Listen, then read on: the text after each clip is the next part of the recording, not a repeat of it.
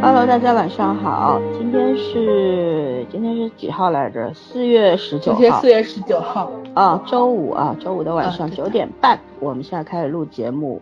然后我们今天要讲一部 TVB 的港剧警匪片，叫《铁探》，应该最近都蛮火的嘛，大家应该都知道这部片了。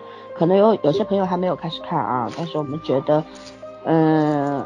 出现了一个，因为我们都是看港剧长大的孩子嘛，以前我们在很多很多期节目里都讲过，小时候就是喜欢看港片啊，对吧？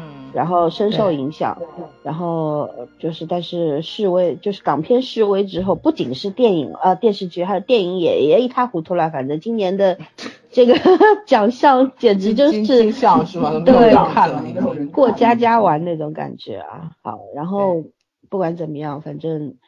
我我们觉得突然出现了一部还不错的港片的时候就很激动嘛，所以说想来跟大家聊一聊《铁探》。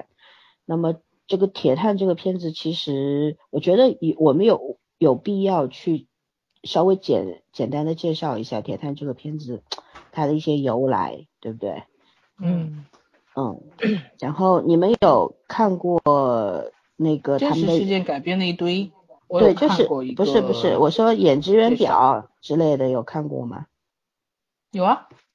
嗯，那谁来说一说吧？有还需要介绍吗？我以为这部分这趴可以跳过。不要这么不严肃好吗？我很严肃，我就真的以为这趴可以跳过。行，那我来说吧。港片好多人不是我们都认识，只不过就是。但是我们我们也要把主创团队说一下，不是所有人。你包括现在很多九零后、零零后，基本上很少看过港港片了吧？以前经典的都没看过。对。那我说一下吧。片子我看的还蛮多的。嗯，你来说吧。导演有两位，一位一位叫苏万聪，一位一位叫苏佳敏，因为因这两个人好像都姓苏。然后演员的话比较。主要的几位啊，男主袁伟豪饰演的是尚欣，然后殷红啊，我非常喜欢的红姐演的是万茜华，然后姜浩文刚刚去年吧得了金像男配最佳男配的对吧？总算熬出头的姜浩文演的是年狗，嗯，真的是一直配角演到现在。然后黄智贤演的是陈舍陈雨森。蔡思贝应该是个新秀啊，演的是里边的女警招喜悦，然后杨明演的是邱丽姐，就是万茜华的二儿子，而大儿子已经挂了。然后原来这位演员叫梁烈维，不知为什么他变成叫梁静辉了。作为他的粉丝，我居然不知道他改名字了。然后他演的是 古色老古，然后许绍雄欢喜哥啊，他演的是简国黍。然后其他的话就不说了。然后编剧的话有两位，一位是刘晓群，一位是朱静琪。对，然后嗯，关于这个片子其实是有一些，它是有有原型的嘛。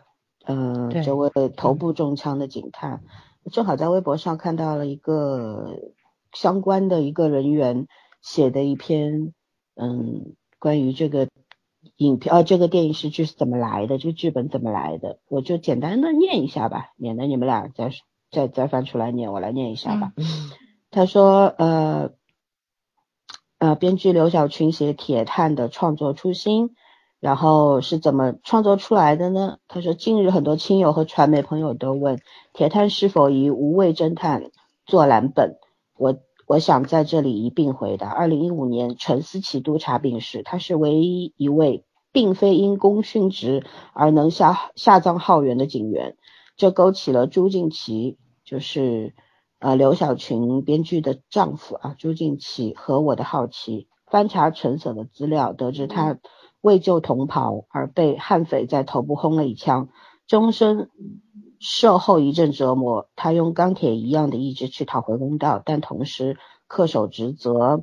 呃，愿望是希望当警察到生命最后一天。陈舍的事迹在脑海中萦绕不去，我俩以此作为精神骨干去构思铁探。杜之克先生很喜欢，很感谢他让我们有足够时间及空间去酝酿这个剧本。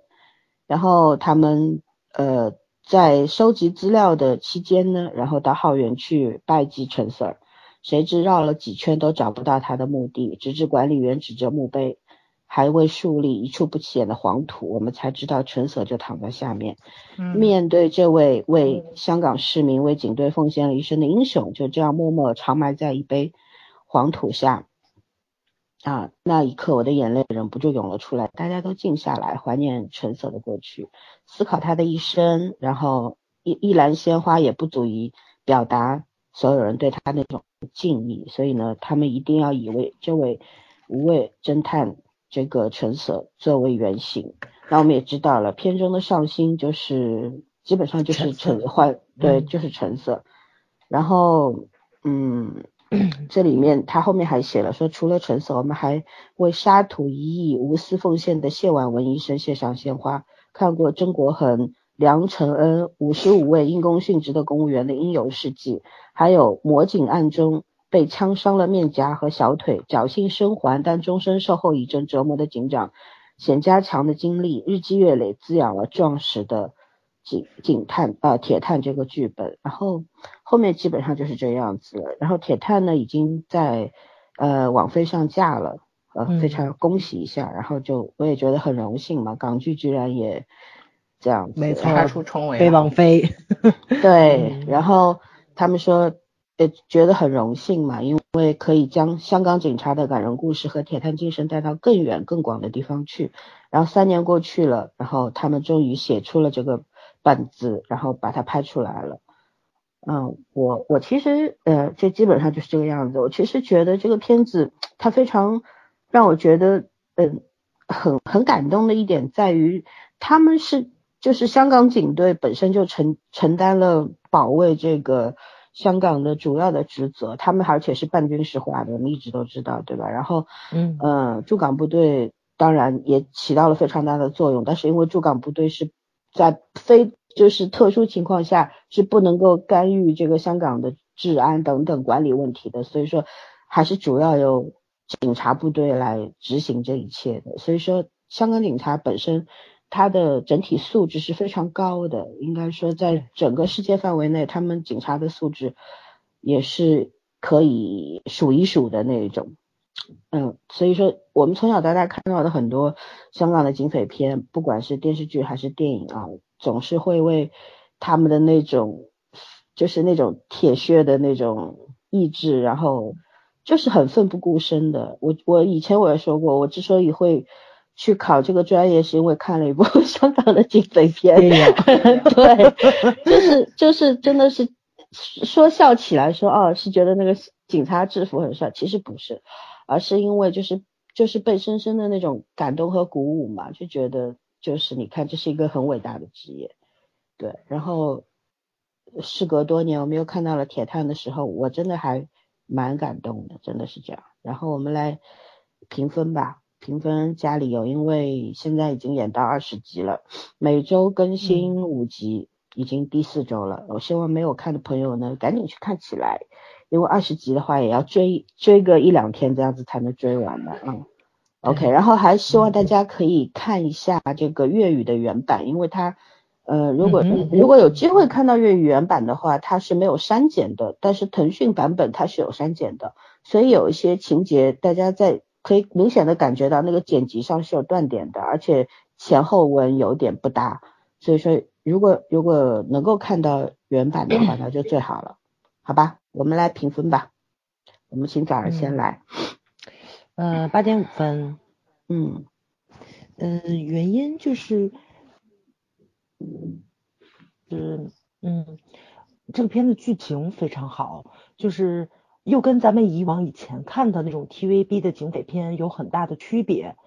这部片子其实我觉着最突出的就是人物树立的非常非常的好，它其实剧情上面来说。就还是那种就是快速的剪辑方式，然后就是所有的剧情都应接不暇让你往下看。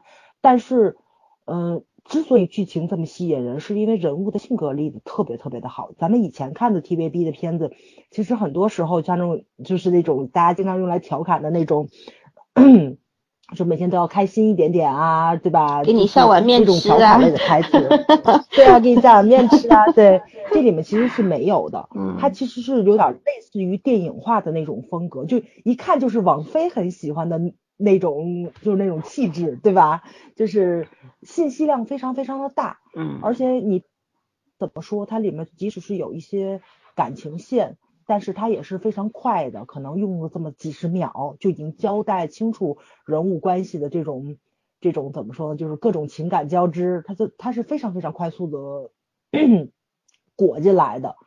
然后你又能非常清楚的看到人物性格对剧对剧情的一个巨大推动在，所以呢，就是我觉得跟以往的香港的电视剧还不太一样，而且我到现在为止我都看不到合家欢的那个影子，所以呢，就是我觉得也是很吸引我往下看的一个原因。嗯但是缺点嘛也挺明显的，它太偏向于美剧化了，就是有那么一点点又跟我印象中的港剧不太一样，所以呢，就是可能我个人口味问题啊，我觉得有些地方它是可以慢可以慢一点点的，但是它嗯也是非常快的就略过去了，让我有一点点可惜。对，所以我给了八点五分，这是我个人口味问题。嗯，嗯，圈圈呢？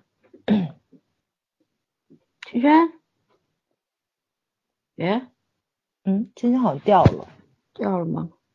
行我这里显示只有你我跟电脑。对，行，你先来吧。我我先来，我这个片子的话，嗯我能够给个差不多六点五这个样子，嗯、不是嗯不是特别特别高的一个可以打分数的一个作品，因为怎么说呢？我觉得就是早上说的嘛，优缺点都非常的明显。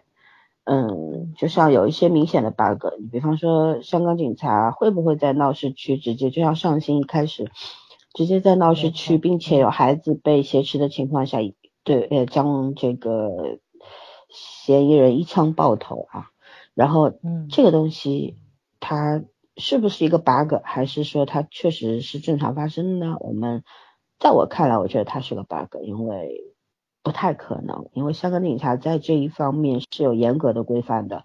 他们开枪的话，你你为什么你要开枪？首先要示警，报告，要示警，嗯然后你开了枪之后，你要写很多的报告，然后会有呃上司还有各种的相关部门来找你谈话等等等等，在这个片子里面也没有很好的反应，对吧？然后呢，嗯嗯，呃，第二呢，我觉得编剧有点太狠了，因为他就是我我非常不喜欢就嗯是这种编剧啊，随随便便就弄死谁弄死谁，就他的对笔锋一转，一条人命就没有了。他这里面确实，因为我们也知道，之前讲了，香港警队承担着守护香港的整个的职责，而香港是自由港，它确实有很多很多我们意想不到的事情在发生，跟我们生活的城市还都不一样，对吧？然后呢，对，所以说呢，呃，伤亡是非常惨重的，嗯，可是就是在这个里面，嗯，包括像警员出现出一个案子，呃，牺牲了多少警员或者怎么样，然后也没有去客观的体现这些警员他牺牲之后有得到一些什么样的情况，因为本身这个剧它就是讲警队内部的问题，对，对，如果你是讲警队内部问题的话，我觉得应该更广泛的去把整个警察群体，你从管理层到下面啊、普通的警察之类的所有这些人，他在面对这件事情的时候，他会出现什么样的嗯状态？然后这些被呃已经牺牲的警员，然后他会怎么样？有一个什么样的结果？他的家属会怎么样？我觉得其实是可以放在剧本里。既然你两位编剧是因为铁探的这个故事而去写这个剧本的话，那么你完全可以在这一方面把它给更巩固一下，然后做得更完善一点。这样子的话可能更加动人。但是我也觉得这是港剧的通病，因为港剧虽然它也会讲感情，但是它的感情基本上也我们呃以前很怎么说呢，像《情义无价》什么的那种非常经典的港片，它可能在这方面嗯是做的很圆满的。可是大多数的港剧是这样子，就是浮皮潦草的在这方面就过去了。就他会提这个点，但是具体的他又不会把这个东西具体的阐述出来，所以说就我觉得有点缺陷嘛。然后就是我觉得这个片子其实他讲呃讲警察部队的内部问题的话，其实在香港的话，它不算什么呃创新的事情，因为我们也看过《寒战》。对吧？韩战那讲的就是警察内部问题，对吧？然后你包括像这个片子里有很多，当时，呃，万西华和那个陈 Sir 两个人在办公室里面吵架那一段，不就是当年郭富城和 梁家辉两个人那一段的致敬嘛？对对，一模一样。然后，嗯，就是说，呃，它不是一个特别创新的题材，所以说呢，它反而就你你它两两条线看上去它是有明显的两条线的，对吧？一条线。是讲上新就是这一块的，然后另一条线是讲这个上上面的管理层的这一些政呃政治的政治斗争嘛，权谋相斗。但是我觉得这两条线没有并拢好。其实它是一个故事，可是你你可以走两条线，可是你这两条线现在做下来，直到二十集，我就觉得第一它进度比较拖，第二的话它分裂感太严重了。对，就是。你有时候我突然在看，比方说今天我看十六集的时候，我去特意去看了一下粤语版嘛，看十六集的，我就明显的觉得这这片子跟上星还有关系嘛，就就有这种感觉，你知道吗？就是你一开始讲的是从上星，他作为一个引子，然后引出这样的故事。如果说上星是被裹挟到这个权谋斗争里来的，那么你你怎么体现它的这个这个作用呢？是没有的。就上星的存在就是永远是一颗棋子。就是他做的再好的话，他也是被利用的，对吧？你看所有的 Sir 都是说啊，反正他是猛将嘛，有你也不用给他什么，他也不考虑打算有什么升迁啊，对，这种他都没有打算，他就是一个猛将，他就是英勇无敌的那种，你可以随便利用他。然后我觉得这个这个虽然在现实生生活当中是存在的，你不要指望你的老板会对你什么像家人一样的温暖，那都是狗屁，对吧？对你也不需，他也不会对你有多少真心，他就是在利用你。但是我觉得职场是互相利用的关系，警队里边其实跟普通的职场还不一样。如果这个里边只有赤裸裸的利用的话，我就觉得上新这个角色他就立不住了。他为什么？对不对？人是有七情六欲的。然后如果说他他。太完美了，这个人格太胜负了，你知道吗？简直是耶稣了，就是那种我永远在奉献，我不计较得失。这个角色他是站不住的。那我就觉得这个人物在这个故事当中起到的作用就就太小了。嗯，呃，仅仅是个炮灰，对吗？对那那我就要去想编剧太鲜明了，对，就去想编剧他的动机是什么？你要写这个人物的动机是什么？是真的想你写的那个创作片的那些那些东西，那那些文字那个有什么关系吗？就觉得没有什么关系了，就是，所以我就觉得这也算是编剧的短板吧。既然他是那个啥湄公河行动的编剧的话，那这样的短板他就一定会存在。对不对？嗯，OK，我就说这么多，反正就六点五，具体的后面再谈吧。圈圈来。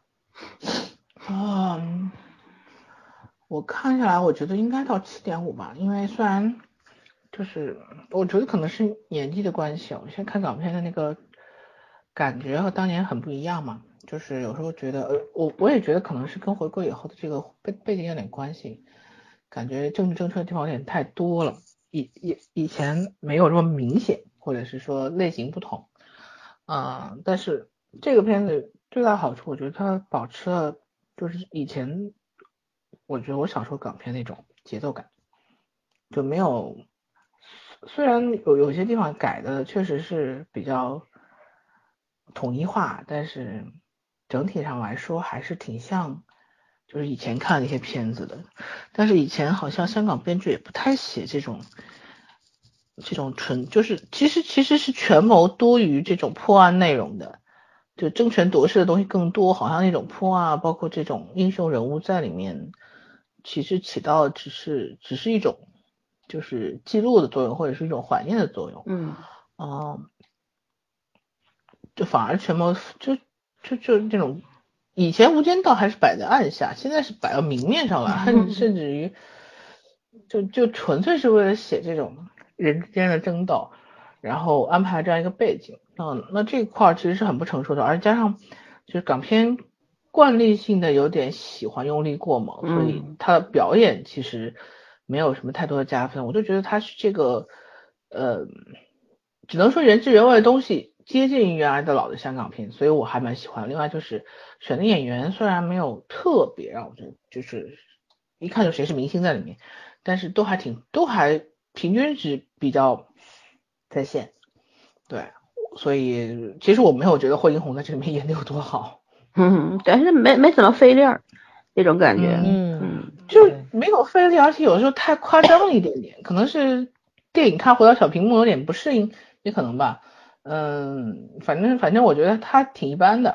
嗯，我我我反而是比较喜欢 Bingo 那个那那那感觉。张浩文，嗯，对对对，在这个里面我我我他比较好，还有就 Master，他们两个的给我的感觉是比较传统的啊港片的那种风格，对。嗯，这袁伟豪也可以啊。啊，袁伟豪还可以，但是袁伟豪，我我总觉得袁伟豪其实有点浪费。他虽然是男一，但是其实这个剧的重心在他这边不够，他更像个线索。嗯，就袁伟豪特别提一下，袁伟豪为了这个角色，他是脱水瘦身，然后就是一下急速的瘦嘛，然后又反正。为为为了体现，就是他自己后面不是中枪之后，一种病态的那种娇弱美嘛，他就 病娇美啊，然后他就呃刻意的去就把自己折磨的很惨，然后他的粉丝都很担心说，这这不伤身体的嘛，为了这个角色值得嘛？但我觉得演员本身来说，他他会觉得他是值得的，那就 OK 吧，反正很多演员都干过类似的事情，对吧？然后对 你打完了是吧？七点五。嗯嗯，我打完七点五，那我再提一句梁烈唯吧。现在他是梁静辉啊，我我是一直很喜欢梁烈唯，因为他其实是一个可以演反派也可以演正派的这么一个人，因为他长得挺油头滑脑的，对吧？挺痞的那种感觉。我一直觉得他如果港港剧再拍这个《鹿鼎记》的话，他可以演韦小宝，我一直是这样觉得。嗯，没错没错，他的身上有那股劲儿。然后我我看过他基本上他所有的作品我都看过，无论他是演飞虎队还是演流氓啊，演那个变态杀手啊等等，任何我都看过。然后我真的很欣赏他。然后在这个片子里面，我觉得他跟惠英红有几场对戏的话，确实在老戏骨面前是有点弱弱掉了，因为那个气势太大了。然后我觉得对，但是他跟其他的演员搭戏的时候，还是保持了他一贯的水准是。非常自然和松弛的，就很很很有前途。虽然长了矮了一点，但是这个颜颜值还是可以的，我就不嫌弃了。对，好吧，然后我们就开始聊聊比较重要的吧。我们来解读一下铁探这个名字吧。为什么它叫铁探呢？嗯，谁先来说说？啊，我还真没多想，是不是铁血手腕的意思？嗯，钢铁的意志，钢铁汉，是钢 七连。哎，还好不是复仇者联盟那个上心，确实是在这里面。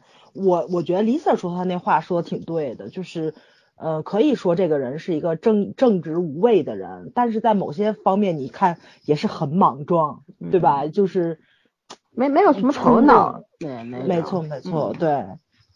就是这事儿你要办成了，你可以说这人这个人很无畏，但这事儿如果失败了的话，他就是冲动。嗯，但是在警察这这个职业上，你不可能事事都是百分之百成功的，所以很多时候我觉得上新身上让我特别欣赏的一个地方就是，不管这个事情是个什么样的结果，他特别勇于为自己的那个做出的决定去负责，这是里面很多角色都做不到的这么一件事情。大家都是一个甩锅的一个状态嘛，但是他不是，所以我觉得他的勇敢可能并不是最吸引我的地方，是他的这个怎么说呢，就是这种责任感吧，其实相对来说是特别正面的一个形象。但是就是刚老森说，就这所有的人物性格都太鲜明了，就是大家其实去看的时候。你的那个就是不用特别多的去琢磨这个人某一个表情、某句台词有什么隐身的含义，完全都不用。所有的角色都没有这么两面三刀，其实就是蛮好上心，干嘛都很上心。就是玩权谋的、玩政治的人，其实都都是很复杂的，对吧？其实现在的话，只有那个简色儿，就那个欢喜哥，他确实也呈现出了这种，呃，见人说人话，见鬼说鬼话，就非常奸猾的那一面，就为了嗯目的不择手段那一那一面。但是你看其他的人的话，他那个复杂性就没有体现出来，就是人物扁平化嘛。那对完全谋的人这么扁平化的话，好像就不太合适，对吧？嗯。嗯嗯，所以你觉得铁探就是伤心，他体现出的这种精神，然后大无畏，非常英勇顽强，所以他铁探，是这个意思是吧？那圈圈呢？我觉得他这个铁碳其实指的是有点铁血的味道，就是，嗯，怎么说呢？一方面是早说那个问题，然后另外一方面是包括他们这几个警队高层，其实我觉得真的有一点冷血。就站在他的角度，他的他他他的那个方案就是没有权利就没有办法维持香港的这个嗯治安嘛。你你可以说他这个话是有一点道理，但是他这个话非常极端，就是牺牲代价太大，而不是说所有人都可以承受的。但是，我觉得这是、这是其中的一种态度，就是这个剧里面很强势的一种态度，嗯，而你没有办法说他是错。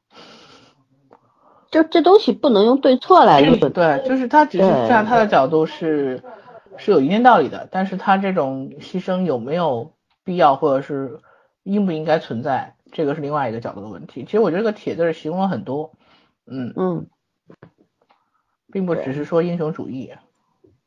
嗯，基本上就包含了铁探这个名字就包含了这两个层面吧。其实，因因为我们在这个片子里面也看到，其实，在很多的片子，以前我们看看警匪片啊什么的，基本上警察，尤其是我们国产的啊，警察反正死不了嘛，就是中了枪什么的，基本上是编剧不会让警察受伤和中枪。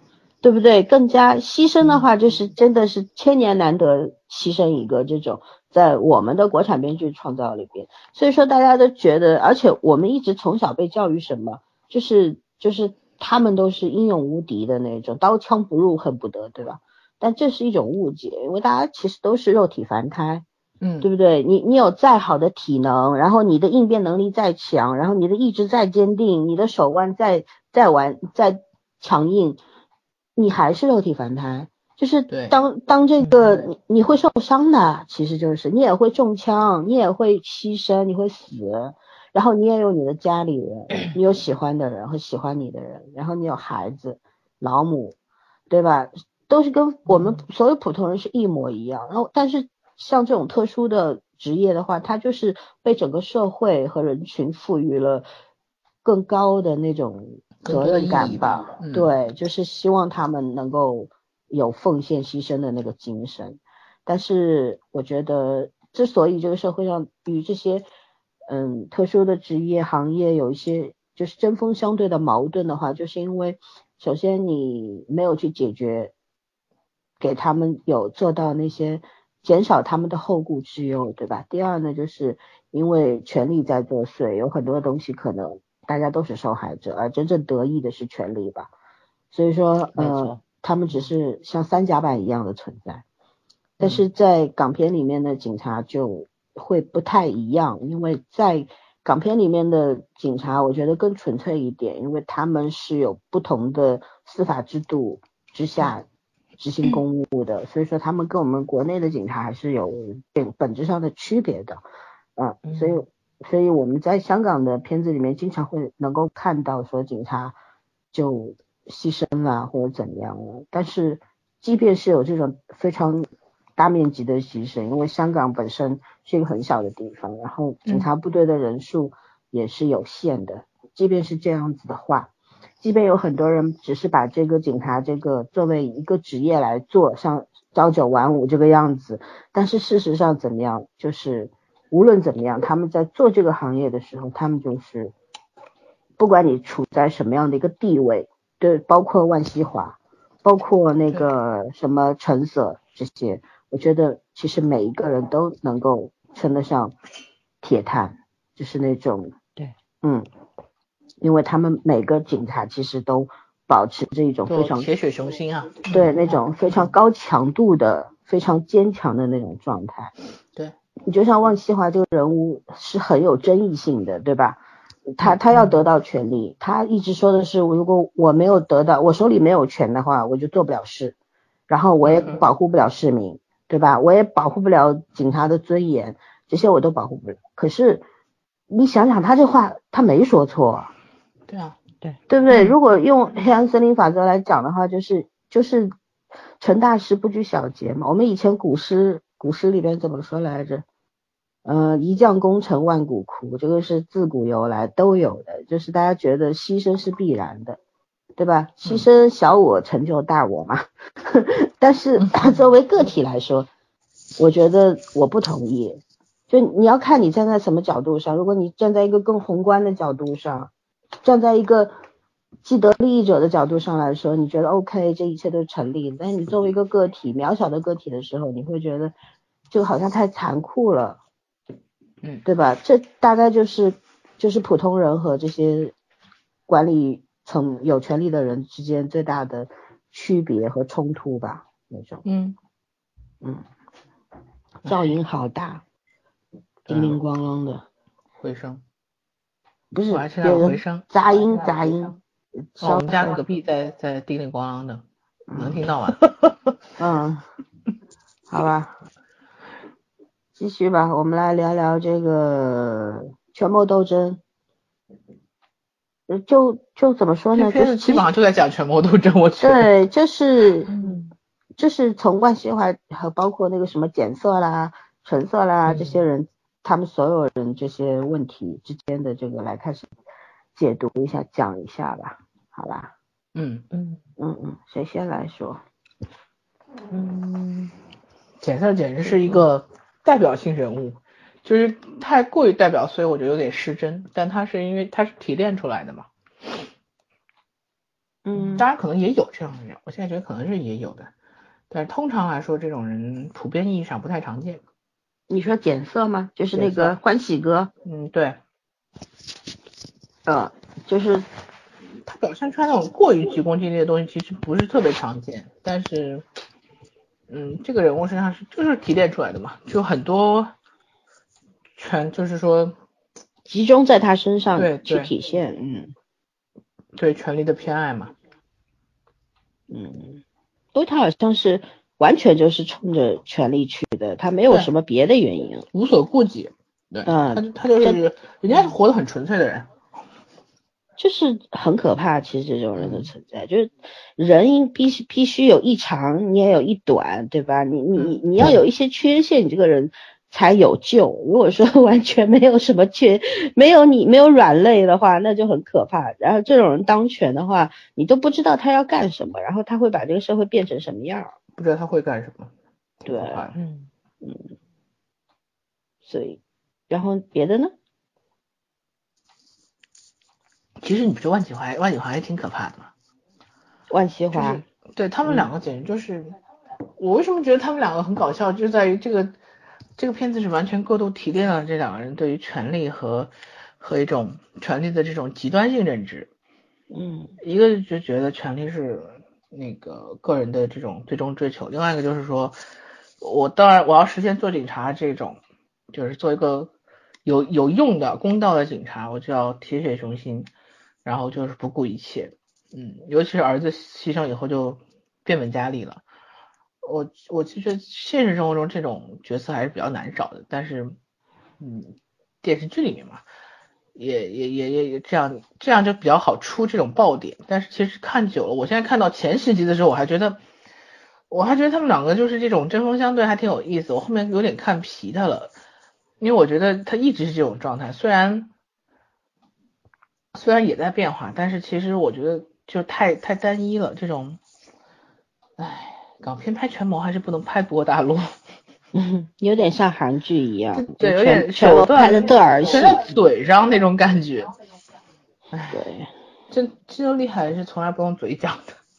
哎，他这个人物到后面的话，因为又又出了一个大案子嘛，然后因为那个毒品调查科他们有线索，但是他没有参与，然后导致。当时有一大批的警员，要不就是终身残疾，比方说双腿截肢，然后就瘫痪，然后也有很多人牺牲。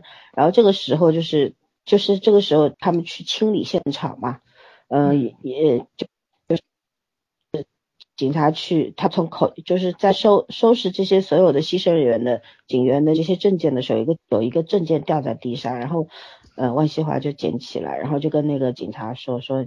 说大家都是同尊重一点，就是你要他已经不在了，就这个意思嘛。然后那个人其实就是当时跟尚兴和阿古两个人的同，就像亲兄弟姐妹那个那个组里面的一个成员。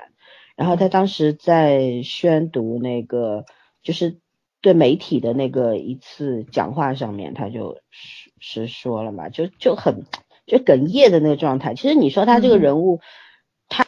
没没情没爱嘛？也不是，他不是一个绝对自私的人，在这个人物身上，我同意你说的，就是他确实过度的夸张了这一部分，就是你要显出这个人，但他。呈前半部分呈现出来，感觉像个变态了都。我也觉得，因为儿子去世死了，然后就感觉就走了极端那种。无法无天啊，怎么就那种？对，但过于强硬。但是他这种强硬的话，其实在后面几集倒是有体现出来，因为他确实是办案是一一把好手嘛，不然你想一个女警察怎么一步一步走到这一步？对，走到一个呃等于是副处长的这么一个一个情况，而且是，对吧？然后。能够走到一，因为那是一个男性掌权的那么一个职场，因为警察部队的话，在国内的话，呃，女的高层也很少很少，基本上都是男性，所以说他的能力一定是在的，但是我觉得呃很大的一个问题就是他后面把他的复杂性那个节奏感不对，你其实一开始就应该把这个人物他有张有弛、有硬有柔的那些方面都弄出来，都表现出来，这样子的话这个人物就。很早就立得住，很丰满了嘛。但是他到后面差不多二十集的时候，你才来呈现这一切。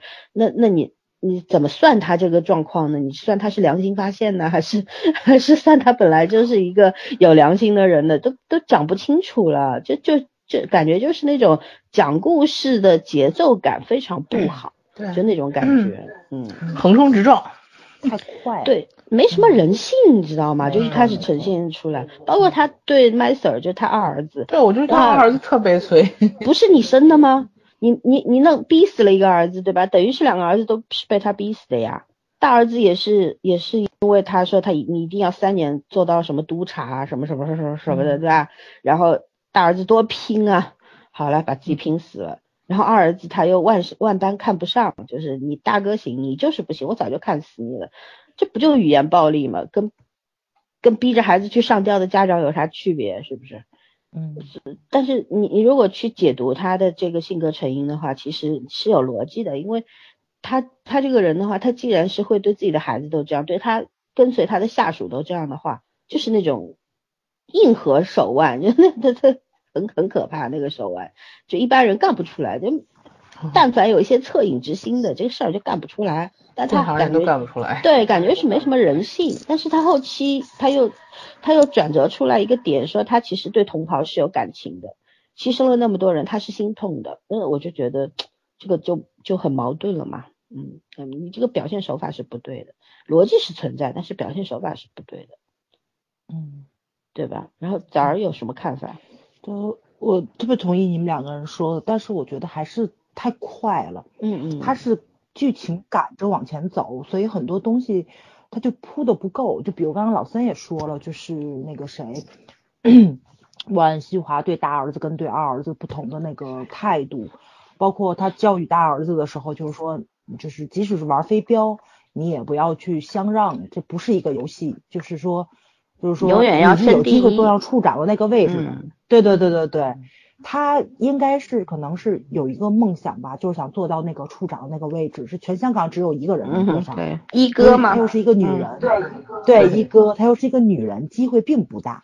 你包括看他们所有的这些人同袍在一起聊天的时候，大家说的也都是这个位置，就是你要坐上去，你就是全香港的第一个女处长。所以他可能知道自己的希望并不大，他可能是把梦想加注在大儿子的一个身上了。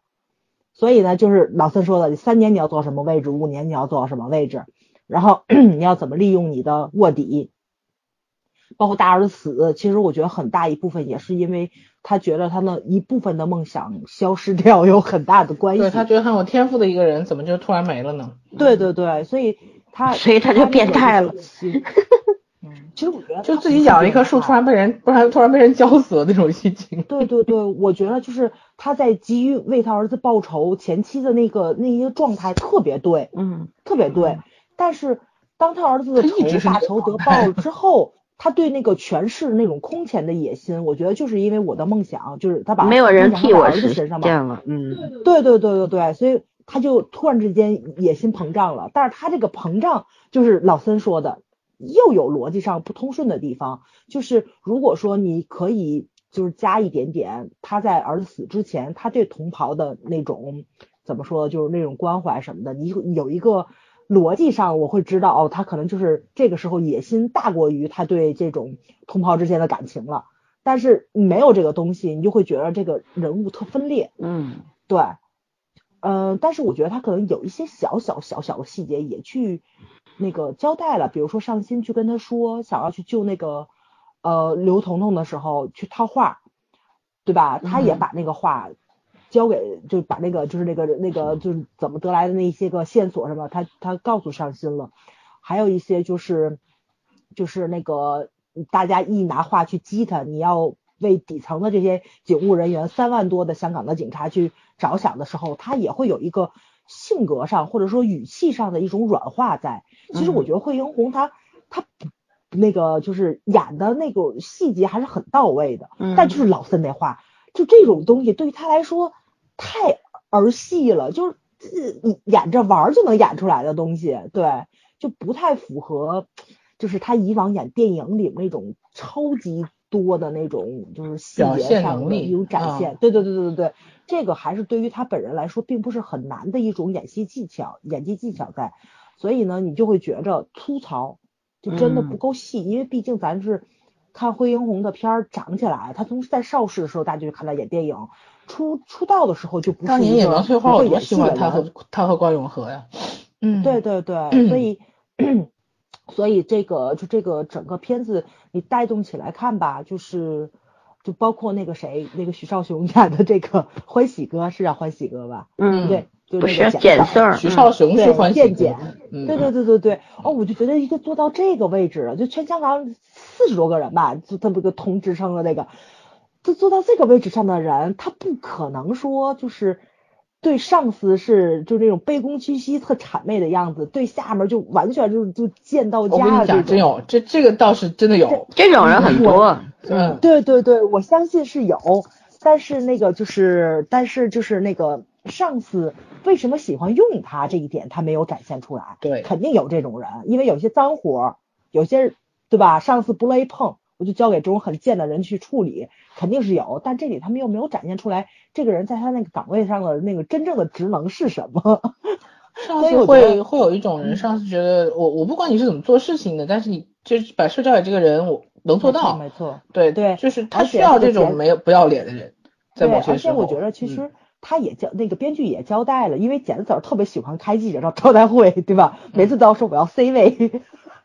我觉得这这简直中介可爱，对对对，他要 C 位，所以他应该是一个很能摆摆平媒体，或者说是把一个不可能的事件完全让那个公知或者说是公众觉着警方很占优势的这么一件事情，就是这嘴很厉害，但是他在记者招待会上吧就没有展现出来这一方面，这也是让我觉得就是就是觉得人物立住了，但是剧情彻底又没有跟上这么一个。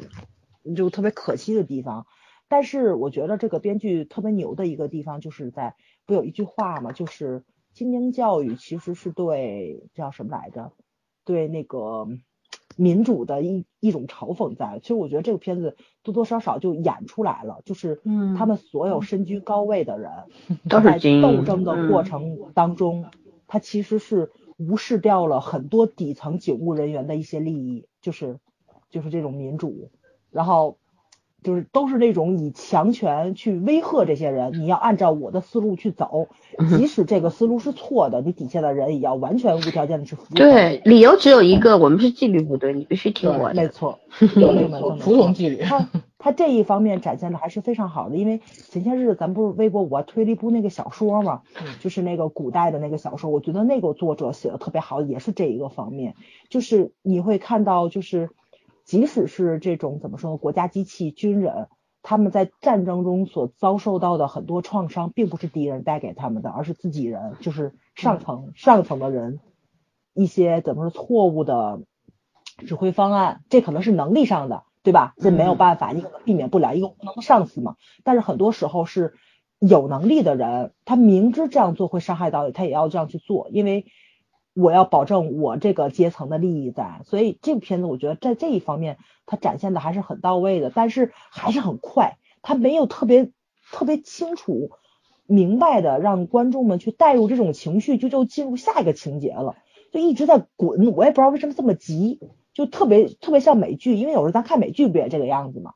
它不是用那个情绪去那个让你到百分之百爆发出来，它它不像电影一样。它就是到百分之七十八十，咔就进入下一个了，然后会让你四十五分钟一晃就过去了这么一集，所以我觉得这个不太像咱传统看的港片，挺像美剧的。嗯，但你也得承认啊，还挺好看的。没有没有细腻感，它不像韩剧那样，它会花很多的篇幅去讲立这个人物，对吧？它港片和很为什么我我不太喜欢看有一些美剧，就是这个原因，就是。对人物他是没有什么建设性的，就是整个他就是通过剧情不停的去推推推，但到最终这个人物也没站起来，就那种感觉。然后你也不知道他到底要干嘛，他到底是要讲故事还是要怎样，还是要给结论，就是很一头雾水看的。然后很多的港片其实也给人这样的感觉嘛。嗯。啊，补充一句，刚刚你说检测的话，我觉得作为一个就是能够这个。嗯，怎么说呢？是应该是一个很有手腕的人，对吧？毕竟也是做到了这种职位，然后是很有手腕的一个人。然后他，我觉得手腕是没有了，只剩下无耻。然后就就这个人物就特别脸谱化嘛，这也是圈圈说的嘛，就觉得这些人物就有一种，呃，怎么说呢？就是大家一起在演戏的感觉，就提炼出 来那种夸张感，就是这些人物就是真的。他立不住就是这个原因嘛？我觉得他整个全是靠这些演员演员的精湛演技在撑这个人物，把这个人物刻意撑起来。也包括像万西华，就是惠英红，他当时有几场他和简色的那个对戏嘛。然后他他就是就是撂狠话，撂完狠话，转身就很很帅的走了，对吧？然后特别给一个慢慢镜头啊什么的，就是把这个，我觉得这个手段特别像幼特别幼儿园，你知道吗？对对，幼稚。对，就不是没有技巧性，然后，嗯，也没有什么情感在里面，就是那种小小儿很小儿科小朋友打架，然后打完了打赢了那个差着要走了，就那种感觉，就特别没意思。然后没什么意义，就这种感觉。但是你知道，很多人他就是觉得这个镜头特别帅，好多人说，哎呀，太帅了。我我觉得这没办法，观众就是是蠢的嘛。嗯，不得不说就是蠢的嘛，因为因为我们生活中都想骂老板，没人有胆气骂。对，大多数人就会觉得你突然就突然你你这么狠，然后把弄对方弄得哑口无言，然后你就是特别帅的。可是就很多人第一一开始就被这种嗯渲染给给牵引了嘛，他不完全不会去考虑这个人他说这些话，他当时什么立场，对吧？然后说了之后会有什么那个。然后他真的是强硬到可以不顾一切用实力去碾压对方的那种那种状态了吗？也不是，对吧？因为他有很多的缺陷，他有软肋，属下不是真的都服他，他觉得所有人都会对他俯首帖耳，其实不是，因为后面四个高级的那个什么督察都背叛了他，站到纯色那一边去了，所以说，所以说，我就觉得就这个人物就是就是那种。那种可怜的感觉吧也不够，因为明明两个儿子都死了，到最后那个麦瑟也死了，因为两个儿子都死的话，你应该是个非常可怜的母亲了吧？对对，没有没体现出来，没人觉得同情他的感觉。对，然后然后你你凶悍吧，你又没有特别强硬的那种手腕去和实力去支撑你的凶悍，也也没做到。啊，对，所以整个争议性的话，就就完全是靠惠英红的演技来撑的，就靠几那几场。对攻嘛，也没有别的什么。但是我觉得有有几场有几场戏还不错，就是当时他们去是要去查毒品嘛，然后就当时那个饼糕还跟他合作的情况下，还没有没有叛逃的时候，然后嗯，不是不是他当时说不要去协助另一队嘛，另一个部门的人，然后说我们反反正跟在他们后面，然后去捡便宜就好了。后来知道他二儿子在车上的时候，他就迫不及待来来抓人嘛。你们还记得吧？这个戏，我觉得那几场演的不错，因为当时不是正好，嗯，对方呃用用那个毒品来怎么说呢？弄晕了两个人，然后那个人在天桥上面跳下来，对吧？然后那场戏他拍的还挺好的，就其实那场戏里面他是有人性的，就那种 那场戏里面我能够看到他的人性，但是。反过来又没有人性了，所以说整个那种那种割裂感，就是你你一个人的话，你怎么可能只有在百分之零点零一的机会下才会有人性，然后百分之九十九点九九的时候是你没有人性的，这个是不成立的，好吗？没不可能的，好吗？就是所以就觉得这个人物的正义性，就是大家说的嘛，用嘴说出来的，而不是用所有的行为演技去呈现，对。真的是全靠演技，没有演技的话，这个剧本琢磨三年，怎么没什么意义啊？怎么回事呢？就那种感觉，就是啊，这导演水平是真的很差。对，你说白了，这这帮演员来演我们这个抗日神剧的话，也可以演得好。嗯，对啊，因为演技在嘛，对吧？只要颜值也不错，剧本再烂也行啊，只要演技好就可以了，也撑得住嘛。但但是事实上，这个故事它就没有什么存在的意义了，对吧？嗯，故事找了好角度，但是不是个好故事。对，好吧，我们再来聊聊上星吧。觉得其实前面讲过一点上星了，你们怎么看上星这个人物呢？唉，我不知道他有多少改改编从真真实的人物改过来的。可是就片子里面这个人物来讲，我真的一直在感慨，这个人真不适合做丈夫。结婚？对，不做适合做丈夫。他没他没结婚吧？不是。嗯，没人敢可以跟他结婚吧？我真的觉得嫁给他挺伤心的，其实。所以有的时候不是因为他，所以他叫伤心嘛。唉，这名字太好了。我们真的不嫁一个人，不是因为他不是一个好人，而是因为这个人不能嫁，不合适。嗯，就不适合属于任何一个人的那种。对他这个人只能这样孤家寡人。然后他他可以一往无前，对吧？他但凡有点儿，他有公正，他有公正义感和公公理心的人，其实也不适合做一个，呃，就是能不应该有家庭啊？对，他不应该有家庭。佛祖啊，这是属于，嗯，他就是要去为这个天下人们嘛那种，对，去奉献牺牲的那种。对，就是太有大爱了，所以他没有办法装任何一个小家庭的事情在里面。嗯，所以他后来他女朋友应该不算他老婆，对不对？他女朋友对选择跟他分开的时候，我觉得这个写的很好，对，挺正常的。嗯，对，其实这这也体现了我们一贯能够在港在港片当中看到的那种香港的独立女性的那种精神，对吧？就是那种我们我们其实很很早很早去接受这一方面，就是女性要独立，然后你要敢说敢。对吧？然后你你要自己有拥有独立的人格等等等等，其实就是从港片里面学来的。对，没错，对我们的影响非常的深远。然后这个里面其实还是维持了一贯性，因为你看他他爱这个男人啊，你能说他不爱吗？我甚至觉得他不爱那个医生，他爱的就是上那个医生给他安全感啊。嗯，对啊，而且毕竟而且他还有个孩子，嗯，这个孩子如果在上心身边的话，这个孩子可能以后就会得焦虑症，然后成为一个病人，然后一辈子都会在这个。困境里面出不来，只有给他换一个环境。那谁能帮助他？那只有那个医生，而且那个医生是真心对他们好，真心对孩子好，所以他做出了正确的选择，我觉得没有错。虽然对上心是一种伤害，但是我觉得上心最终也是会想明白的，他也接受嘛，对吧？就我我给不了你，我也不能够阻止你去寻找更适合你的生活，这这一点很好，写的很好。对，但是对于上心这样的人，我说实话，我刚开始看这个片子的时候。我觉得是上心应该是我们最期待的、最希望存在的那种警察，没错，对吧？因为他不计较得失啊。我们人都是很自私的，总是对自己要求很少，对别人要求特别多，最好别人做到百分之一百还不够，要做百分之一万那种感觉。然后上心完全就是这种人，就是就反正他不要什么都不要，我只要有案子查，然后能抓坏人就行了。对，这这种这种角色其实，在现实当中是真的存在的，可是不觉得愧对这样的人吗？全就全体人民对不起这种人，你知道吗？有时候觉得他们的牺牲是那种不值得的。无论你是因为你看他的那些老板都什么玩意儿，对吧？然后他保护的市民又怎么样？就是，但是他身处在警察这个职职位上面，他是不得不做出选择，和你完全不在乎选择是两码事情吧？对吧？对对，嗯，哎呀，反正就这人物太太理想化了。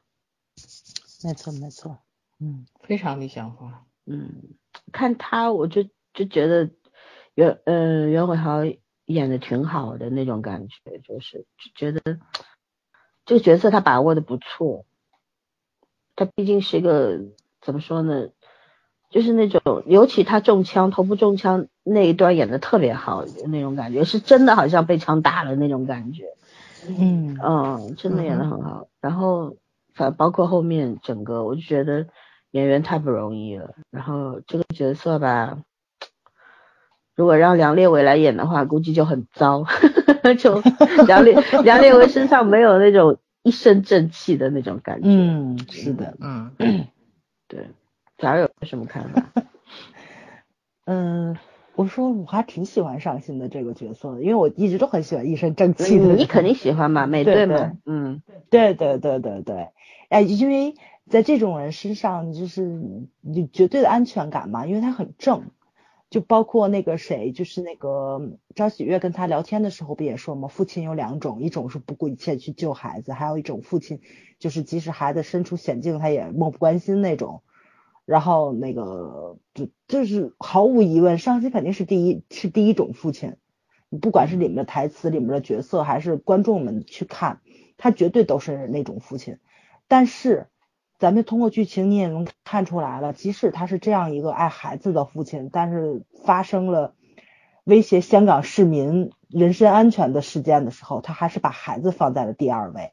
就包括他老婆，就是他老婆，他的前女友也很不理解他嘛，说的是就是从什么时候开始明白过来，就从他中枪的时候，就是如果你把你自己的命都摆在第二位的话，那确实你是会忽略我们的一种就是。不管是生活上还是心理上的一些需求，嗯，但这个确实是就是老三说的，就是如果说咱们作为普通人，我们当然希望身边的军人、身边的医生、身边的老师、身边的公检法、身边的警察都是这个样子的，但是很不公平，因为他们也是人，对对吧？他们不能因为病人、因为学生，然后因为市民，他们放弃掉自己的小家庭。对吧？没有家哪来的国呢？但是咱们放到这里边来看，他真的是一个好人，是一个好警察。但他是一个好爸爸吗？他是一个好丈夫吗？好男友吗？特别难说。这个这个这个，我甚至于觉得他就可以百分百说他不算是一个好爸爸。虽然女女儿发生了意外的话，他真的会奋不顾身，但是在很多的事情上，他还是会把女儿放在第二位。你放到了第二位，他就。没有办法说他是一个好爸爸，这个事情，哎，就很很两难嘛。所以我觉得在这方面，其实编剧他塑造的还是挺到位的。就是你能看到，就是他自己本身也是有纠结在，就是包括他的身体素质还能不能在一线的时候，他也有那种心不甘情不愿的往下退缩。嗯，包括女儿，对吧？他这么。疼爱自己的女儿，想把女儿留在身边，但是听说女儿有焦虑症的时候，他的第一反应就是女儿得了病跟我有没有关系？就是这些方面，就是这个辅就这个人物的那个多多少少吧，我觉得还没有这么的，就是扁平化。他其实还是挺把人物立住的，包括他就是说面对那个谁，面对 Bingo 的时候，他那个就说我跟万 Sir 不一样。我绝对不会放你走的，所以最后宾果没有办法把车撞了。就是他有他的坚持跟他的底线，但是当他发现宾狗并不是一个百分百的坏人，就是说虽然叛变了嘛，对吧？对吧？虽然他叛变了，他已经是一个叛逃的警察，但是他身上作为人的那个人性的那一个方面，他发现他还是存在的时候，他可能也有自己的一些考量跟思考在。其实我觉得尚金这个角色吧，就是虽然他作为警察，他是以这种那个怎么说呢，就是那个遵纪守法这个。法条来执行自己的一个大原则在，但是很多方面其实他做出的判断都是他独立思考的结果。嗯，这也是一个他上司想用他，但又防着他的一个最主要原因。他也是没有任何的一个立场，他永远是以自己的判断为第一位的，特别难以驾驭的这么一个人物。对，嗯，但是剧情演到现在嘛。你是能看到这个是有好的一方面，也有不好的一方面。编剧还是很公正的把这个都摆出来了。我觉得尚金身上的问题也很严重。其实很多时候，我觉得他那个判断也并不是百分百正确的。不管他是不是把自己置于险境啊，其实当他自己身处危险的时候，跟他出生入死那些兄弟拼了命的来救他，他也是把那些人带入了险境。这就他的冲动莽撞某一方面。也会对警队其他的警员造成一些人身上的一些个伤害，或者是怎么样的。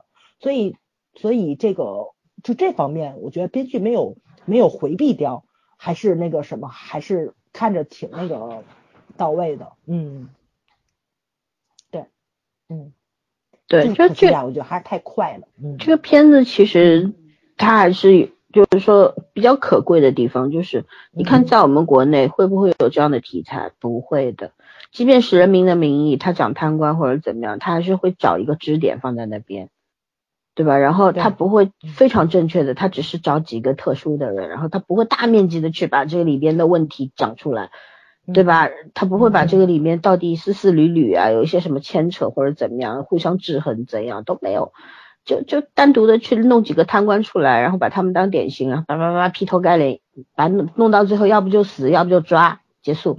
但这个里面不是，这里边所有的人都在灰色地带，除了上行，其他人都在灰色地带上面。他他是有选择的，因为包括像，即便是万西华，对吧？他有他有私私人的原因，他也有。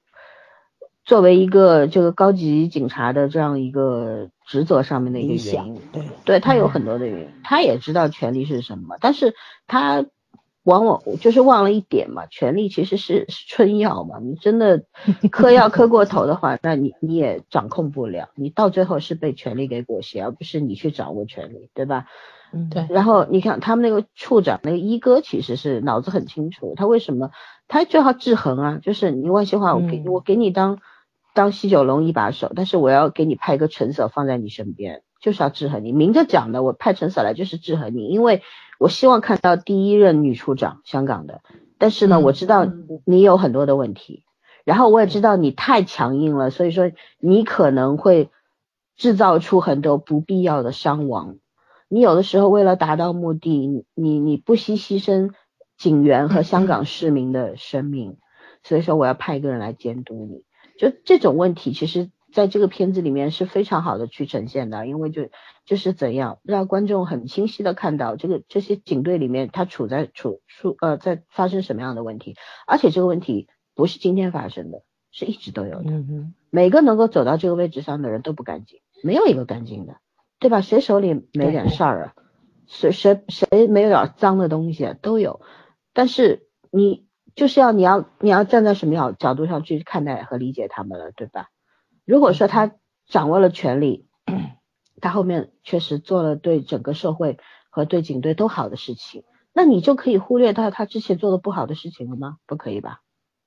对吧？但是如果说他掌握了权力，成了一个大贪官，然后只为自己谋权益的话，你当然不可以原谅他。但是我们单从结果论来忽略他的过程的话，我觉得就是对所有人都是不公平的。对吧？可是我们又知道，事实上，我们的现实的生活里的真相就是，就是没有手腕的人，他走不到最上面去，对吧？天天讲厚黑学的人，他爬得很高。他不要什么人性，没有良心，这也没有那也没有的人，反而爬得很高，就是事实就是如此。而真正的原问题是在于，这些人掌握了权力之后，完蛋，大家一起往下坠，就是那种 大家一起跟着玩玩。在在我们现在的国剧里面，你看不到这些东西，这些东西是是存在，但是他不敢讲，他不可以讲，不是不敢讲，就就有限制嘛，回避，你不可以讲，就大家都是掩耳盗铃的，对吧？然后就嗯嗯，就这样喽。然后我觉得无论如何，港片它因为有它有一个。独立的这种制作权，对吧？他当然也有，他为什么腾讯版本删了那么多，就是因为有些东西不能播出来。然后，嗯，可是可是我觉得这个片子整体的价值放在那边，就是你可以通过这样的一个角度，然后你来反思我们现在生活的一个社会它是怎么样的，没错，对吧？你你像一面镜子一样，它存在的价值是很重要的，对。然后我们来聊聊卧底吧。我们对卧底，我们没见过卧底，我也没见。我在我在体制内这么多年，我也没见过真正的卧底，没见过，听说过。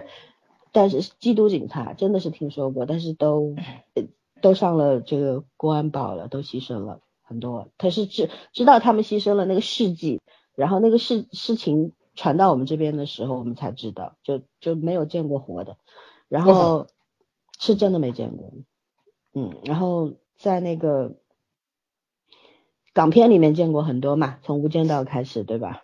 嗯嗯，卧底，然后这个片子里面也有三个卧底。我只想知道卧底是不是都要长得很帅？也不要长得很普通，长得非常的烦人。嗯。所以我为什么觉得港片里面卧底都很帅？那演员本来就长得好吗？你有什么办法？也有长得一般的不让你当卧底吗？你知道简瑟尔他为什么叫欢喜哥吗？他就是在上一部片子里面他是个卧底，你知道吗？所以他叫欢喜哥，后来他死了。嗯啊，对，长得不好看都死了，长得好看的还活着。这里面你看他三个卧底嘛，那个招招喜悦对吧？嗯，然后招喜悦是回来了，然后阿古也回来了，但是饼高他是不兵不贼嘛，回不来了，得了一条。不能对，你看他一开始，我们现在聊饼干，因为这个人其实本来对万西华是，他其实也不是对万西华多忠诚，他是对他的儿子原先的那那位 Sir 是非常忠诚的，对吧？然后不惜要去弄点事情去坐牢，然后为了接近那个什么黑社会老大什么的怎样，把自己人生几乎毁掉了。然后其实当卧底就是一种艰难的选择嘛。然后这样的人我真就觉得太了不起了，因为你等于是把自己的人生放在了一个不可知的。这么一个位置上面对吧？你根本就不知道，你掌控不了，是生生死还算小事了，辩解是大事啊，对他们来说，对对吧？你像炳高，他当时不是一直求完西华说说你不要杀我那个在牢里的那个朋友，因为他对我是真的好。你警察，你是我上司，你都没对我这么好，对吧？可是最后怎样？他会跑，就是因为他的那个朋友被杀了。他叛逃了嘛？但是他最后还是没有放弃，他骨子里还是有有善的那一面嘛。就是就不管怎么样，我还是要坚持，我还是要去破案。但是我不再像以前那么傻了，无私奉献了，对吧？我会帮你们，但是是有条件的。但这种这种不兵不贼的状况，我觉得挺普遍的。对，人人都是都是，其实没有那么伟大的。你要把要让一个人真的是。真的是无私奉献，我觉得太难了，尤其在我们这种和平年代，人培养成一个机器了。对啊，你要求他们这个样子，名节也不要了，然后时刻处在危险当中，如果被发现就死了，而且死无葬身之地那种死，还不是可能就死无全尸了。然后你你要求他们还要还要忠诚，然后十二万分的那种。对对，这个什么警察部队的忠诚，然后要有崇高的人性品格，太难了吧？就那种 要求真高，但事实就是这样呀，对吧？嗯嗯。所以为什么《无间道》拍的好？不切实不切实际的幻想。对，你想《无间道》为什么拍的好？其实就是因为刘德华这个角色好呀，对吧？他到最后他自己都模糊了，我到底是贼还是兵啊？对吧？不就是这样吗？这个里边也是，这里边比较好的是阿古，我觉得这个角色太清醒了，他其实知道自己的问题在哪里，他也知道我一旦一旦就是走到了这个灰色地带的时候，你让我再变回全白是不可能的，所以他是个聪明的人嘛，对吧？嗯嗯哼，三个不同的卧底，我们来聊聊吧。早上来聊聊。呃，其实这三个卧底，我也觉得给我触动最大的是那个阿古，嗯，因为他是那个，我觉得就是那种完全不回避自己这个自身问题，就看老孙也说了嘛，他知道自己的问题在哪里，但是你说他能改吗？其实我觉得，如果说就是下狠心的话，他应该是能改的。但是不想改啊，他对，就是他自己想改的，对，他凭什么要改？就是不值得。对对对对对，是他自身的一部分，就是就是我性格上的一些缺陷，就是我没有办法克制的一些欲望，然后我想懒，我想馋，就是就就类似于这种，它并不是说。特别能够威胁到其他人的人身伤害的一些个问题，那么我为什么要因为你的一些个问题，我要去改改掉我自身的这些东西？对，而且而且你能看到他其实有的时候他赌，就是因为他的气儿不顺，就是可能工作上的一些问题会让他觉着还没有老子当年做卧底跟那帮黑道上的人在一起痛快的感觉。嗯。对他可能就是一种情绪上的一种宣泄，所以他就只能把它放在赌上。对，所以你就能看到他可能是有那么也有那么一点点性格上的不兵不贼，就很像 bingo 的那种感觉。但是呢，他是他是这种在兵的阵营里面身上有一点点贼性，而那个谁就是那个那个饼高，我觉得特别可怜，就在这里就是老三说的，他可能是对秋 Sir。完全的一种信任，或者说是一种忠诚，然后想为自己的那个好朋友，或者说为自己的一个上级去复仇，这么一件事情，完全把自己的人生就毁掉了。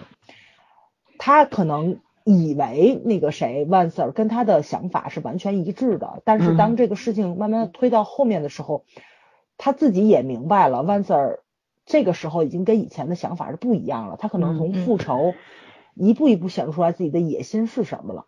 就是因为他在往上爬嘛，可能爬的过程中更能为儿子去复仇，但是这个时候他已经渐渐迷失掉了。嗯，饼高他他其实已经，我觉得他是有直觉，自己可能很难回到那个位置上去了，所以他也展现出来了自己那个贼的那一方面，对于钱的追求。我我我觉得其实这片子就就是挺有意思，就在这里，你看每个人就是能获得安全感的东西是不一样的。嗯，就是。上心，其实我觉得他也他也有那个性格上的那种，就是怎么说呢，就是害怕东西。他自己也说嘛，他中枪之后，然后他不顾一切去做以前驾轻就熟的一些东西，他也会怕了，因为这是作为人很正常的一种本能。嗯，但是他怕的同时，能给他安全感的也是他捉贼的那个快感。你这你这也是很让人无语的一件事情。破案的快感。嗯，对对对对对对对对。其实他我觉得也并并不是说他特别想去伸张正义，做成一个人物就做了一个圣人，他也并不是。他可能就是那种类似于强迫症似的，我要把这个真相找出来。就真相只有一个嘛？就柯南的。那种属性，我一定要知道，我就要把贼做捉到手。破案率一定要百分百，要百分之九十八我就难受那种感觉。对，而且我不同意 开个玩笑，开个玩笑。对，而且我觉得他是有那种就是非黑即白，对灰色地带的容忍度很低，很低。你看，就是他跟那个谁，跟阿古关系这么好，他有时候他也是啊，特别受不了阿古总去赌，但是因为是朋友，他理解他。就是当年的经历是什么，所以呢，他有一他有他有一部分能够去包容他，但是对饼高他就完全没有，他觉得便捷就是便捷了，你就已经不是我们这个阵营里面的了，我就是要捉到你，然后我要知道当时的真相是什么，你为什么要开那一枪，所以所以就是怎么说呢，就是哎就觉着做卧底真的是挺痛苦的这么样这么一件事情，因为你身处那个环境是。特别容易就改变你的很多想法在了，在那个环境里面你就容易被影响，影响了之后你肯定会发掘出来自身身上的一些你在其他环境中不容易暴露出来的一些个缺陷，或者说是没有办法克制的一些欲望。对，人是环境的产物嘛，这很正常。没错没错，对对对。然后那个我觉得张喜悦这小姑娘挺有意思的，就是就。在那个环境里面支撑下的支撑她下去的全是爱情。对，虽然觉得很可笑吧，但是你是能够看出来，就是他那个就是呃把这个演的还是挺到位的。而且我觉得他加了一个，就是他当年小时候这个童年阴影、童年创伤的这个事情，也是挺让人那个觉得顺理成章的一件事情。因为，因为我刚开始一直以为他敲那三下是我爱你，你知道吧？原来是救救我，这个就这个逻辑就通顺了。最可悲的是，所有人都知道那是救救我，只有麦瑟不知道。对，只有麦瑟不知道。对对对。啊，所以我觉得，我觉得 Bass 可能跟我想的是一样的，也觉得那那那个意思是我爱你。反正后面后后面他把那条手链扔掉，然后去当一个真正的警察了。这姑娘。啊，对，我觉得这个应该就是就是自己可能一定要去完成的一个心结，一定要自己去看开了。对，嗯，所以我觉得他这个就是看似是恋爱脑，但是他很多东西。你会发现，还是回到人物角色本身上，就是都是自己的问题，然后跟其他的外因的关系并不大，只是因为他们性格里面有这么一部分软弱或者说是软肋这个东西在，到了那个环境里面就会就被激发出来了。嗯，所以这个我觉得这个方面编剧写的也也是特别真实到位，可能跟他取材于真实事件是有关系的。对，嗯，这很简单，就是人有所为必有所图嘛。你你要图你的荣光也可以，对不对？你要图很现实的东西，金钱、地位、权利都可以，没没有什么，没有什么人是什么，我什么都不要，然后我我就是为了什么，为了做什么而必须做什么，不是这个样子。嗯，你像饼干，他会叛逃，其实一开始的话他是甘心做棋子，可是他后面知道的现事实是什么？就是真相是。不是我甘心做棋子，而是你一开始就把我当棋子。对啊，那这种打击就不一样了嘛，对吧？对，一个是我主动的，一个是我我原来我一直是个傻子啊，这这种感觉，他对他怎么能受得了呢？那这样子他反过来，他去跟温西华做交易，就是你要不要我，你要不要跟我做合作，对吧？然后你要我提供线索或者怎么样，你要不要抓那个谁营长或者怎么样？那你就要听我的，就他从一个被动的位置跨度跨到一个主动的位置上去了嘛。然后我倒觉得就饼高这个角色，因为张浩文演技确实是就放在那儿的，棒，嗯，对。然后他把这个人物的一些呃性格部分都展现出来，还有他因为他跟他妈妈，他妈妈是痴痴呆了嘛，然后他跟他妈妈的一些互动，几场戏也是蛮感人的。虽然说港片的问题还是。就我们一直说的那个问题还是在嘛，他会夸大一些情绪的释放，他会注重那个渲染嘛，就是他跟他妈在一起永远是非常悲情的，就是两个人，他要不就是就是妈不认识他了，他在那边痛哭流涕，要不就是妈不记得他了，但是他这他妈还记得他喜欢吃荷包蛋，就是就是那种很刻意的去渲染一些母子之情啊，然后他的他的无能为力啊，我现在现在在这个。情况啦，然后我没有办法陪在你身边啊，怎么怎么怎么的。哦，提一下，王西华很毒的，派了一个女警到他妈身边去卧底。嗯，我靠，太狠了，你知道吗？太狠了。然后那个女警其实非常欣赏饼糕的，然后说不定会两个人还会有感情戏。哦，还有一个卧底，还有一个卧底，就是那个简 Sir 提供给万 Sir 一直没有露面的那个卧底。是那个女警吗？应该就是那个后面，应该就是那个女警是吧？啊，对，对对，哦对，因为我我看到了会员不能看的，对对对，我看到了十四集，我后面是看的那个介绍嘛，我我其实对那个人物特别特别的感兴趣，因为你能看到其实他们选卧底的话，这个卧底的本事有可能会比留在学校里的人还要大，但但是没什么本事。如果是那个女警的话，对，然后在那个什么，他后面又讲还有一个反过来的卧底，就是就是那个营长那边的人在警队里面，在警队里啊，我我觉得这个可能性其实很小，因为为什么？营长是一个越南人，然后他们在香港是没有没有根基的嘛，就是靠狠嘛，嗯，对吧？嗯，很很就就完了，就那种感觉。但是他在香港没有痕迹，他跟这边香港的黑社会也没有什么利益上面的交易啊，或者怎么样，没有抱成一团。所以说，你说他放一个人在警队里面，这种可能性大吗？不大呀。对对对吧？所以说这一点我觉得蛮可笑的。但是事实上，他剧情就反映了他们确实警队的很多行动嘛，都是提前被被那个放出去了嘛，嗯然后泄密了，等等等等等。反正现在不知道啊，但我觉得这个人很可能就是就是高层里面的某一个人。嗯。然后其实他刚开始演前几集的时候，我一直以为他是要演冲锋队的那个路数了，嗯三亿多的白粉呢，我当时也想了，他们连黄金都不乐意结，嗯对吧？一千克的黄金多少钱？一千克的白粉多少钱？那肯定白粉更值钱嘛。他们要结三亿多的白粉，这个我就想到了那个冲锋队打劫国际刑警总部，你知道吧？嗯我还盼着看这个热火朝天的景象呢，最后没有。然后突然间就又去做，又又他们又去绑人了，只要了五千万，啊，我就觉得这片儿越拍越让我觉得影响他们这个怎么胃口越来越小了那种感觉？对对对对对对对对对，嗯，嗯。很奇怪，你知道吗？对他其实后面那个预告里面有一条，就是我看了粗略看了一下预告，就是它里面有一条就是麦瑟牺牲了之后嘛，嗯当时你知道那个营长骑了个摩托车，然后横冲直撞的冲到了一群警察里边，然后他是怎么找到那群警察的？他没交代，因为预告太短嘛。但是他一把冲锋枪，嘣嘣嘣把警察把麦瑟干掉了嘛，还还有另外一个警察也死了嘛。反正大多数人都受伤了，就这样一个状况。但是他后面那预告里面有一有一个镜头闪过，就是有一个人神色很慌张。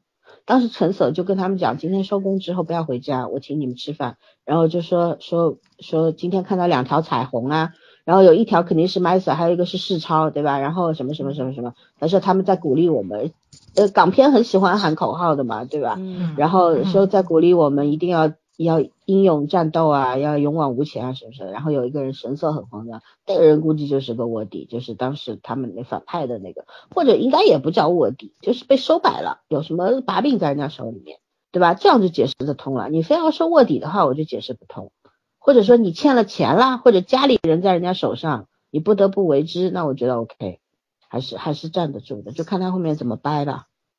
嗯哼，嗯，对，就其实我觉得这个题材的话，它好好拍，它节奏稍微慢一点，对吧？剧情填充的满一点，然后细腻度提高一点，其实这个片子真的还会不错的，因为这题材很好太，快了，题材很好但是。我真觉得这片子应该在奈在奈飞播出会很好，因为这个符合老美的那个审美。主要人家那儿播的是未删减版 所以你说我们要去网飞重新看一遍吗？你就想，你想这个问题啊，他们本身就有那个面部识别障碍症，亚洲人长得都一样，这些人再不演的夸张点，他们看不出来谁是谁。我我这个担心很正常嘛。你这个解释很合理。你这样这样解释就能解释《白夜追凶》为什么在那边也有好评了嘛？因为没演的很错没错，夸张嘛，对对对对对，嗯，但是不合理呀、不合理，没错，嗯。哎，反正不管怎么样，反正铁探还有还二十多集吧，我记得嗯，是吧？然后、嗯。反正后面怎么发展，我不是很抱希望，我觉得港片烂尾很正常。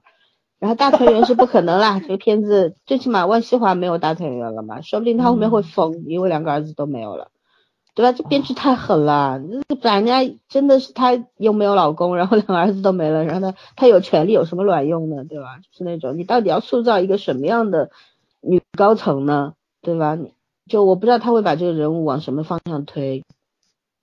对，然后，然后反正我希望后期那个检测他这边能够戏份多一点，我我挺喜欢看他的戏份，我就觉得你你不能光无耻，你明明其实就是一个玩玩权术的这么一个人，对吧？你要把你就是要这个角色一定要让人觉得又爱又恨才好玩，嗯哼，对吧？只恨没有意思。对你不能觉得他恶心就就没有了，不可以这样。然后还有就是橙色，我觉得其实橙色这个人物我们一直没有聊，但是我觉得这个人物其实还挺有意思的。他一直喊口号嘛，就是我要用权谋来消消灭权谋。我觉得这怎么可能嘞？你只会添把 柴吧，对不对？这个权权力斗争是这个世界上不可能被消除的东西，对它是非常就这个怎么说非常坚挺的。然后你说我要用权谋来消除权谋，你这自欺欺人吗？即便你你心里想的是这样，但是你真的能做得到吗？你有没有想过你要牺牲多少人啊？没想嗯过吧？对吧？所以他嗯后面其实这里面他有个转折点，他说他说我我会服从你万西华，就是只要是对我们这边西九龙好的，我都听你的，因为他他瘸了嘛，他上不了一线，所以说他就这两个人的作用其实跟我们军队里的设置是一样的，一个一个长官，一个政委嘛，对吧？一个嗯带兵，一个政委，一个做思想工作，代表党，然后一个 管业务，就 这么回事。然后嗯对，就不同的战略方向啊，然后我就觉得，哎呀，挺有意思。这个就是在这个橙色这个人物，他的存在的意义挺有意思的，就是也幸亏有这个人物，这个剧还稍微丰满了一点点。嗯哼对，反正我我挺佩服香港人，香港编剧的这个怎么说呢？他们敢写嘛？嗯，居然橙色的太太是简色的前妻，我的天呐！然后检测很这对橙东西都要内色，部消化吗？对他检测对哼，圈子嘛，对橙色整天冷嘲热讽，就是说因为你是瘸子，所以我老婆可怜你才会跟你在一起，好 好幼稚那种哎感觉，这帮人就是好恶毒哦。哦，对，但是但是你知道后面，我不知道你们有没有看到后面，大概十九集还是二十集的时候，就是就是就是橙色的太太两两个人在吃饭，然后检测跑过来说说你们要对付万西华是吧？我有办法，然后就跟明目张胆的跟跟他太太讲说，老婆，今天晚上我开个房，你来找我，然后他太太就去了。我的妈呀！然后这这个他太太回到家里的时候，橙色说你去哪儿了？然后你的太太就跟他讲说，嗯，你要相信我，不是我跟他什么事都没有，我只是帮你去，我想帮你。我的我的天呐，真真敢的是演的，嗯，真敢写呀，就那种感觉。是的，嗯，有有的时候就觉得这个片子他讲的东西特别深，有的时候是觉得他演绎的方法特无聊特异特幼稚，你知道吧？特精分这个片子，嗯，好好玩。对，但是我们是看港片长大，知道港片就一直这个尿性，没办法。嗯哼，嗯嗯，还是以前，说实话，还是以前的那些再早一点的那些港片好看。那我们最后部分就来推一些我们熟悉的，可能对于更年轻的朋友，九零后、九五后、零零后，他们没有看过的一些优秀的港产警匪片，推推荐给大家，一人说个一两部就可以了。冲锋队，我就知道你要说这个，冲锋队怒火街头，你把名字说清楚好吧？优酷有资源，好嗯，嗯。冲锋怒火街头是电影吧？电影啊。电影，我让推电视剧，他哦非要推推个电影。对啊，哦我就想说怎电视剧啊。么出来这个电影？电视剧啊，《欧记实录。嗯，》，嗯刑事头枪师侦缉档案姐，对，见证见证实录，见证对实录、见证实录谈判嗯专家、廉政英词，其实都蛮好看的。嗯，嗯，对，还还有很多讲什么欧记啦，还有飞虎都很好看嘛。对对对，讲卧底的还有一个，就是那以前那个谁演的，Laughing Sir，还记得吗？嗯嗯叫嗯，什么片子嗯来着？啊什么雪雪警突击是什么的？嗯呃，雪景那个是还早一点，不是不是那个那两年很流行的那个片子，它是我潜行狙击啊对对对，潜行狙击，对对对对，对，那个就火的比较晚了，那其实火的已经比较晚了。嗯，但刑事侦缉档案还是你们家古天乐和轩轩演的嘞，对四是他对吧演的，陈前景、前三个不是，对对对，第四。法证什么见证实录，我见觉得这证实录是林保怡和陈慧珊，对对难得香港演了一个那个法证的还不错。对，还有一个是零四年的那个《栋都神探》嘛，黄子华和蔡少对对，芬，那也很好看，那个很好看，对。其实林保怡后来还演了一个什么讲观察人家微表情啊，什么读心神探啊，是读心神探，对对对对，哎，凑合凑合。那是因为那两年美剧很流行，美剧有一个叫嗯。Shark，、还有一个叫什么姐，是那种就是都是心理医生，就是会很灵的、很厉害哦，那个什么，他对我说谎，啊，对对，Lie to me，嗯。嗯，嗯，反正就是同时代，基本上港片就会当时模仿的还很快。对，然后这两年是模也都不模仿，模仿也模仿的不像。早几年应哎该是香港最后一波高潮，现在已经没有了。我想问你们记得陶大宇吗？记得呀，记得呀。陶大宇和谁和郭可盈吗？郭可盈的《刑刑事侦缉档案》，九五年的，对对对，嗯，那个中间有几集还蛮吓人的。对。其实我我当年很喜欢看《陀枪师姐》，因为那时候蛮喜啊欢、蛮喜欢魏俊杰的，没想到是个渣男。啊，我喜欢邓丽萍。那时候的欧阳震华还没有那么但是肥，郭有和还很美啊。但是很美，现在也很美嘛。对，呃，郭有和我觉得他那种美很特别，比较少见。嗯，我查到有一部叫《九百重案追凶》，温温兆伦的温兆伦、吴启华轩轩、陈奎安，九六年的。啊这个我，温兆伦他们早早早几年还有一部，哎，嗯叫什么来着？嗯查一下。我我先讲讲这个九百重案追凶，他讲什么？他说是共分为六个单元，然后该该剧以当时几个较为轰动的真实案例改编而成，比如麻袋藏尸、冷冷箭杀人案件以及各种离奇谋杀。哎，这个我想要找来看一看，我没看过好像。对，然后还有使徒行者嘛，就是前两年的苗侨伟和林峰的，这这个我看过，但是我觉得不太好看。但是评价蛮高的。然后最近的话，我当时喜欢上梁烈唯，就是因为飞虎嘛，飞虎后来拍了二，但是第一部很好看，就是马德钟、轩轩、梁烈唯和罗中谦的。罗中谦也算是年纪不小了吧，但是也在嗯在香港算是后起之秀啊，其实也三十多了。啊，罗中谦那个身材很好，对，哎，马德钟这几年也看不到了哦。哎，马德钟前两天。啊，马德钟没有，马德钟看不。那你是你想说马国？明是吧？对我，我突然发现脑子岔路了。嗯对，好吧，马德钟觉得好当了好久好久的男配啊。哎对，其实当年的话，像那个《见证实录》的话，好像是说《见见证实录》要出四了，是吧？对，听说是要拍新的了。嗯，我看到新闻了。对，反正还蛮期待的，就不知道还有没有原当年的那个风采了。对啊，就这波人都已经哦哦，不是《见证真的实录》，是《法证先锋四》。法证先锋四。嗯对，还是欧阳震华、蒙蒙嘉慧估计。哇哎，这帮人也也不老，哎呀，还是没人了，我觉得。